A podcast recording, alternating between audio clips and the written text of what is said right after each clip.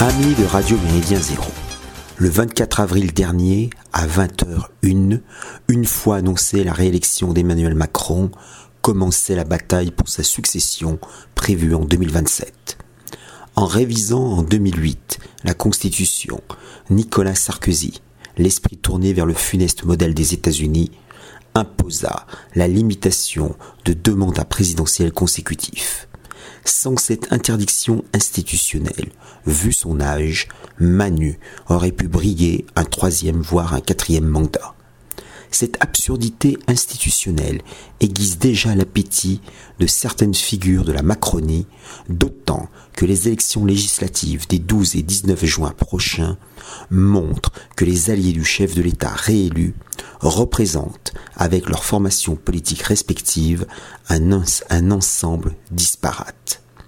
Centrisme contre populiste, le macronisme s'étend sur tous les champs du, du, spectre politique, du communiste Robert Hue à une soi-disant extrême droite incarnée par le maire de Béziers, Robert Ménard, en passant par la social-démocratie, l'écologisme, le radicalisme, la démocratie chrétienne et la pseudo-droite libérale sécuritaire.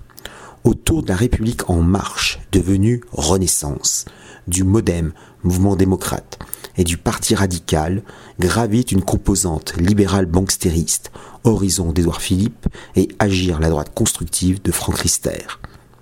Une faction écologiste, en commun, un courant sociétaliste divisé en territoires de progrès et en fédération progressiste, et même une aile souverainiste avec refondation républicaine de Jean-Pierre Chevènement chacune de ces composantes à l'audience groupusculaire se prépare à l'échéance cruciale de 2027. La diversité des sensibilités ne s'arrête pas aux partis, elle concerne aussi des individus. Quoi de commun en effet entre Papendiaï, le nouveau ministre wokiste de la rééducation nationale, et Emmanuel Valls, candidat dans la circonscription des Français expatriés au Portugal, en Espagne, en Andorre et à Monaco, si ce n'est un fort attachement au cosmopolitisme? Les commentateurs remarquent la défaveur des laïcars du printemps républicain. Dans un duel post-mortem, Olivier Ferrand de Terra Nova l'emporte finalement sur Laurent Bouvet. En nommant à Matignon une terne technocrate, sans changer pour l'heure de secrétaire général de l'Élysée, Emmanuel Macron veut aussi neutraliser les rivalités naissantes entre des candidats putatifs. Il est vrai qu'un second mandat est toujours très compliqué. Réélu en 1965, Charles de Gaulle assiste à l'affrontement croissant entre Georges Pompidou et Valéry Giscard d'Estaing.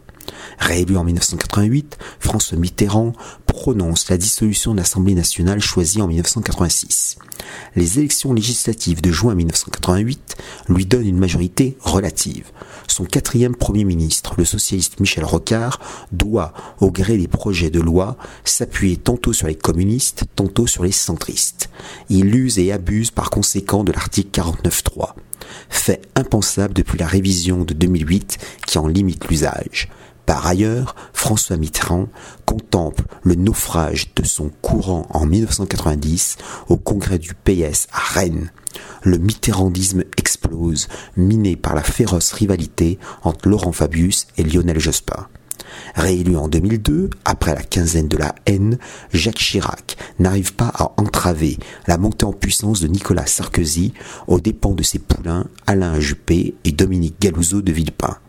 On se souvient que, ministre de l'Intérieur, Nicolas Sarkozy encourage la fronde des étudiants et des lycéens contre le contrat première embauche, CPE, en 2006, afin de mieux saper l'autorité de Villepin, son propre chef du gouvernement et potentiel présidentiable.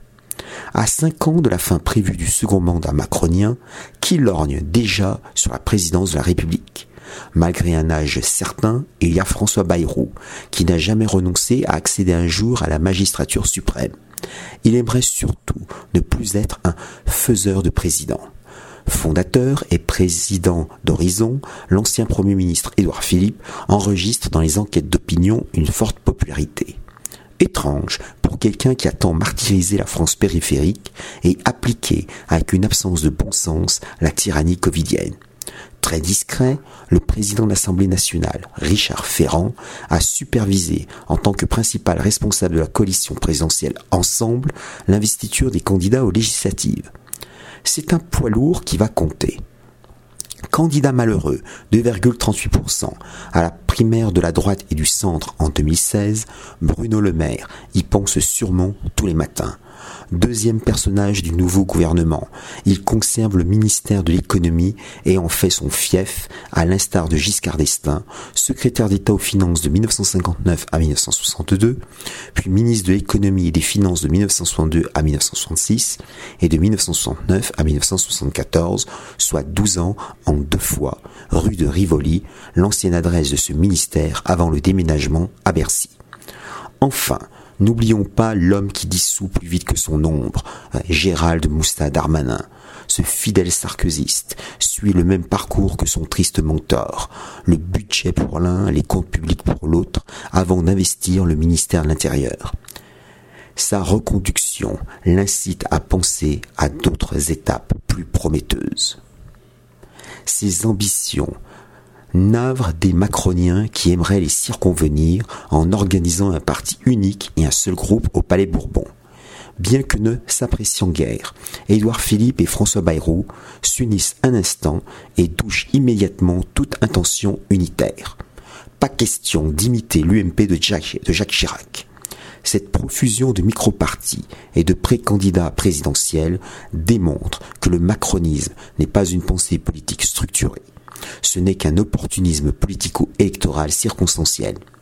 L'actuel locataire de l'Élysée doit donc s'attendre à un quinquennat compliqué et peut-être plus agité encore que le précédent.